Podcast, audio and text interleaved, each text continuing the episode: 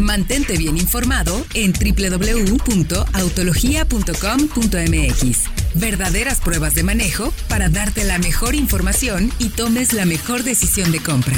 Y bueno, ahora sí, cuéntanos, Taos. ¿Qué onda con la Taos? Se ha hablado muchísimo. Nosotros la habíamos visto como Taru, luego Tare, Roberto, miles de nombres. Al final la marca le puso Taos. ¿Y qué significa? No, no, no nombre, sino dónde participa, cuáles son los rivales, porque creo que eh, a la gente le está costando trabajo entender eh, este modelo de Volkswagen, porque Volkswagen antes tenía solamente Tiguan. Sí. Estuvo mucho tiempo, no, estuvo mucho tiempo solo con Tiguan, no tal cual. Entonces, ¿cómo se complementa la gama de SUVs y dónde participa Taos?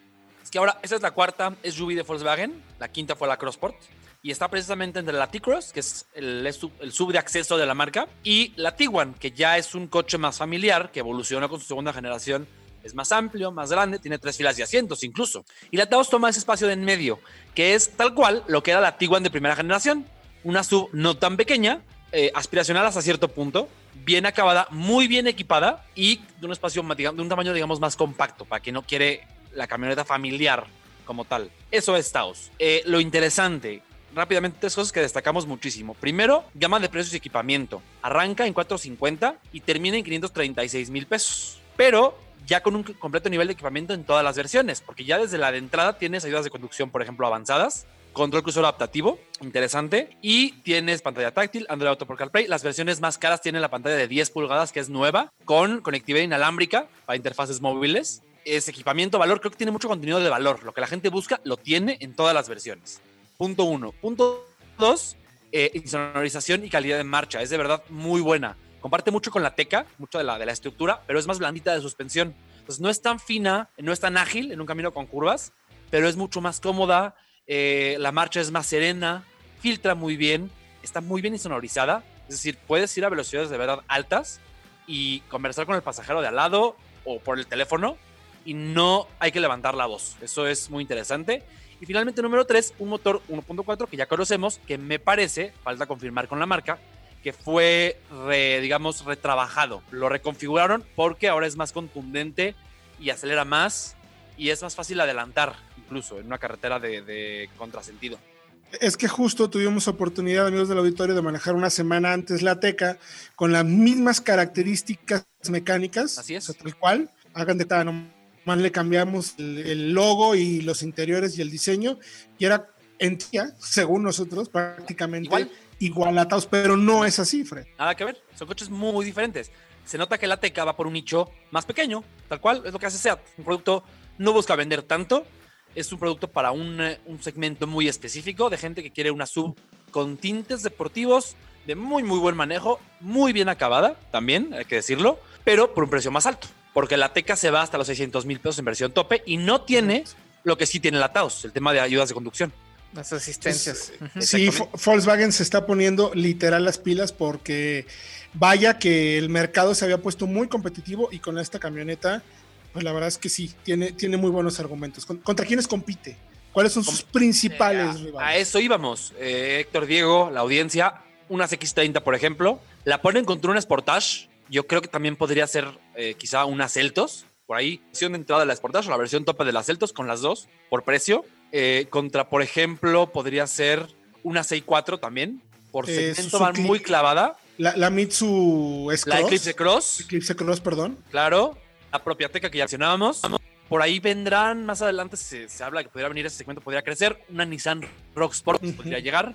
Eh, ahí es muy interesante, es un segmento como en el medio, pero que tiene sentido porque las subs que antes eran compactas, como la Tiguan, ahora crecieron mucho y dan lugar a este nuevo subsegmento por debajo. Perfectísimo. Toda la información, gracias mi querido Fredo, en www.autologia.com.mx. Y antes de que nos vayamos al corte, tenemos tiempo para que empecemos, ahora sí mi querido Diego, con el tema del segmento de las pickups, porque en México ha crecido particularmente. Eh, Nissan, por ejemplo, ha hecho un gran trabajo con el segmento de pickups medianas. Está la nueva Frontier ya, que va a dedicarse 100% a estos vehículos de doble propósito, entendiendo que son pickups con espacio suficiente para una familia, que puedes usarlo para el trabajo, pero también con un enfoque más aventurero, ¿no? Mi querido Diego. Entonces, hiciste un análisis bien interesante porque el segmento ha crecido y además representa cada vez un muy buen porcentaje de ventas, ¿no? Es correcto, pero lo más interesante es que también eh, los modelos han madurado mucho. Veíamos justo el año pasado, eh, todavía era difícil encontrar más de tres bolsas de aire en casi todos los este, modelos que se venden. Y ahora vemos camionetas muy distintas, incluso dentro del mismo modelo, con seis bolsas de aire, control de estabilidad, o sea, ya mucho más completas en el tema, no nada más de equipamiento de confort, sino que tenemos también mucho más seguras y mucho más pensadas realmente para utilizarlos con la familia, tal cual, como un vehículo familiar.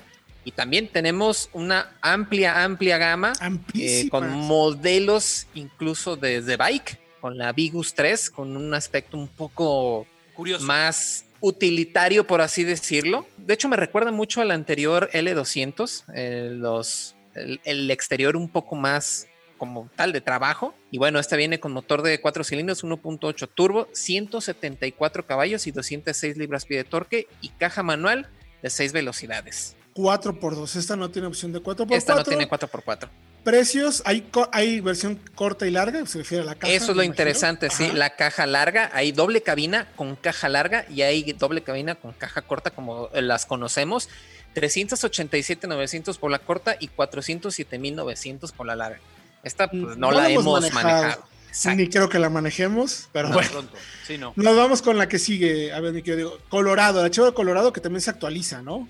Sí, se actualizó para 2021 y fíjate que esta se encuentra en el segmento superior del segmento, por así decirlo, en la parte superior del segmento, porque son de las camionetas que son muy americanas, son más grandes, mucho más cómodas, un motor 4 cilindros 2.5 litros de 200 caballos, pero también un V6 de 3.5 de, también de gasolina con 308 caballos y 275 libras-pie de torque. Aquí tenemos cajas automáticas únicamente de 6 velocidades con tracción trasera para la, el 4 cilindros y automática de 8 con 4x4 para la de 6 cilindros.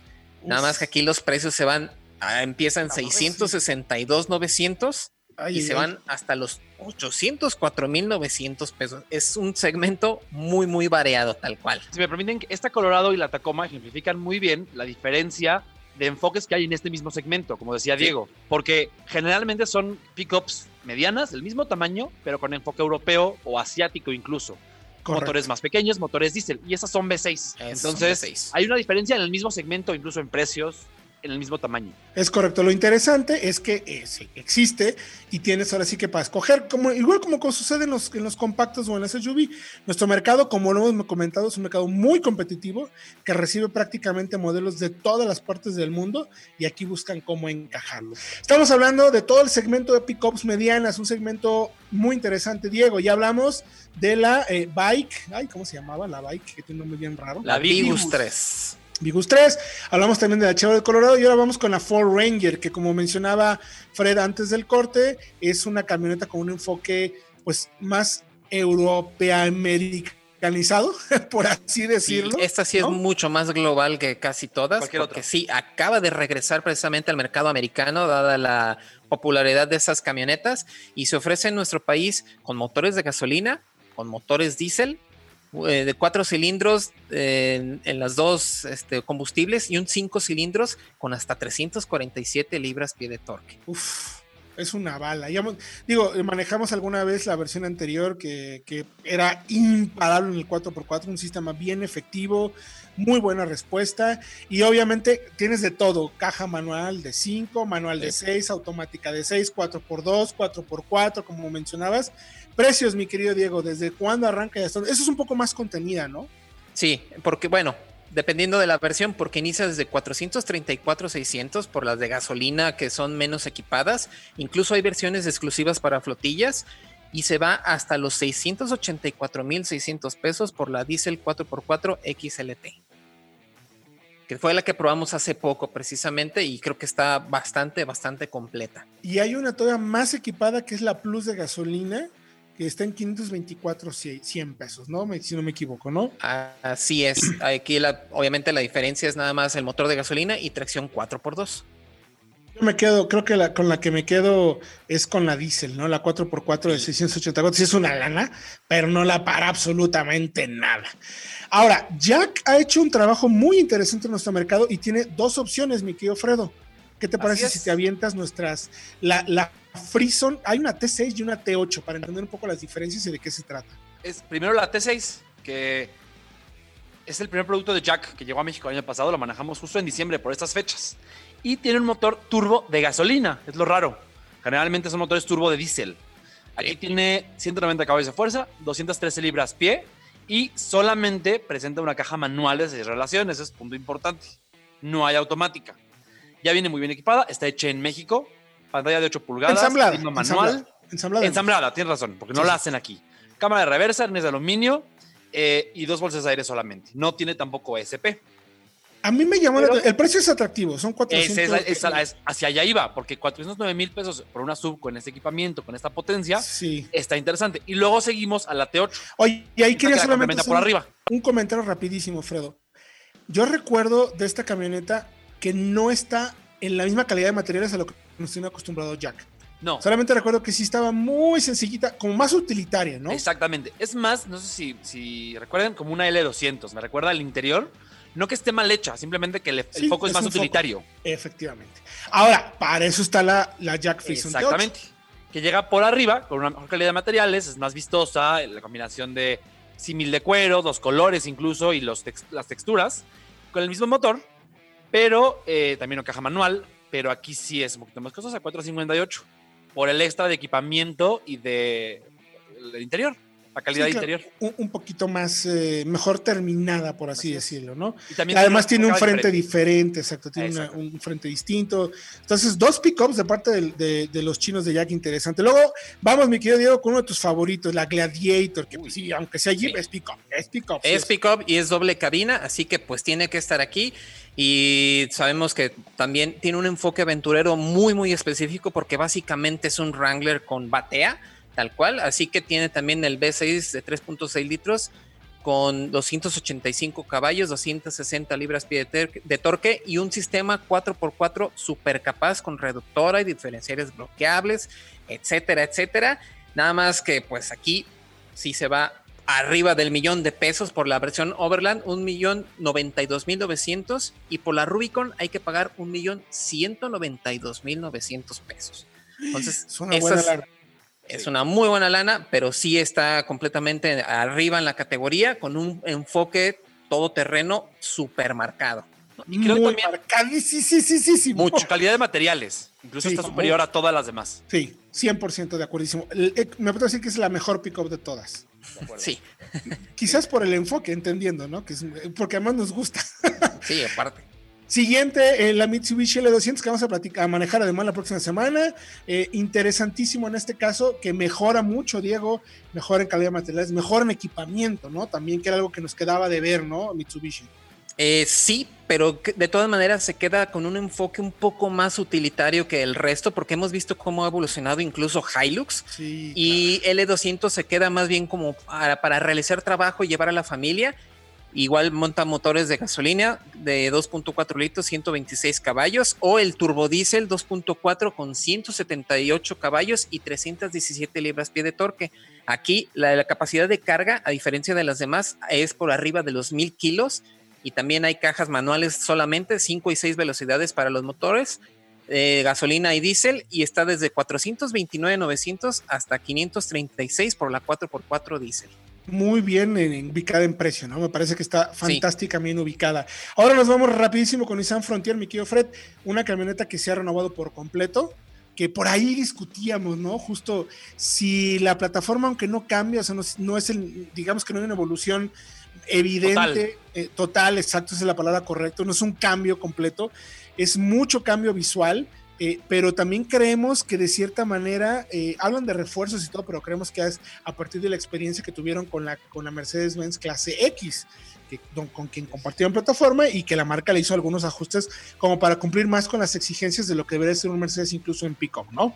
Así es, eh, aquí ya no hay diésel, al menos de momento. Al menos de momento. se ofrecerá más adelante. Son solamente dos motores de gasolina muy similares, con 166 162 caballos de fuerza caja manual de 6 o automática de 7, punto interesante, con 4x4. Eh, y con, de momento nada más hay dos versiones, no se anuncian precios todavía, la SE y la XE, y además está la Pro 4X, que es la versión tope de gama, con un enfoque, digamos, más off-road, tal cual. más eh, esa dualidad entre un coche que puedes usar diariamente para cargar y para transportarte y también que puedes llevar al, campo para divertirte y pasearte en el fin de semana. Correcto. Las versiones que no son Frontier serán las NP300, que hay hasta nueve, si no me equivoco, son 100% de trabajo, chasis, eh, estaquitas, eh, todas esas se mantiene, no las consideramos aquí porque aquí estamos buscando la orientación. Y también está la B6 todavía, que esa es la anterior generación, que es la americana, la que conocemos como tal, que es incluso la, la Frontier que antes se llamaba Pro 4X, que ahora le dan ese nombre a la versión de cuatro cilindros. Se mantiene también la V6, que esa cuesta entre 590 mil y 636 mil, dependiendo si es 4x2 o 4x4. Me voy a ir rapidísimo porque también está la nueva Landtrek, mi querido Diego, la manejaste rapidísimo. ¿Qué tal esta Peugeot con esta nueva orientación también de la marca que viene basado en un desarrollo en conjunto con un vehículo chino, ¿no? Así es, en conjunto con Chang'an y tiene una muy buena pinta, pero no está precisamente como tanto asegurada la marca, no está a nivel de la calidad de marcha que esperamos de parte de Peugeot, sino que sí es una pickup 100% con chasis de largueros, la misma calidad de marcha esperada en todos los eh, rivales y también viene con motor de gasolina eh, de 210 caballos y 236 libras-pie de eh, torque turbo con cajas manuales de 6 velocidades o automática de 6 con 4x4. Está desde 504 mil hasta los 634 mil 900 pesos para la versión tope for action. Buenísimo. El Toyota, ¿qué tiene mi querido Fred? Hilux y Tacoma, ¿no? El único mercado en el mundo que tiene los dos modelos. Así es, tenemos la versión europea, asiática y la versión norteamericana o estadounidense. La asiática con un motor 4 cilindros, hay también diésel, doble cabina, y la norteamericana con un V6 3.5 litros, digamos un interior un poquito más vistoso, un poquito más amplio también, eh, y eh, un enfoque quizá más off-road en la Tacoma. Aunque hay versiones 4x2, las 4x4 son las más duras y las más capaces, yo me atrevo a decir. La Hilux es más un tema de carga que se puede usar también en ciudad, como la L200 y como la Ranger y como la Nissan, por ejemplo. Hilux entonces, doble cabina base desde 413.900 hasta la cabina, a doble cabina diésel automática 653.800 y Tacoma completa la oferta de Toyota el V6 que ya comentabas, 4x2, 669 y es la, edición especial 4x4, 800, 8100. Y terminamos con la Amarok, que es uno de los productos que creo que mejor se maneja de todos, un poco con una orientación un poco más, casi como SUV con cajuela, por así decirlo, aunque sí completa y, tiene toda la orientación de pickup. Esta eh, tiene el motor de 4 cilindros de 2.0 litros biturbo diésel de 180 caballos y el V6 3 litros turbo de 224 con casi 400 libras pie. Brutal, buena capacidad de carga, se maneja muy bien. También de las más costosas, 729 mil a 863 mil pesos. Ahí está todo el análisis del segmento de pickups medianas, doble cabina en www.autologia.com.mx.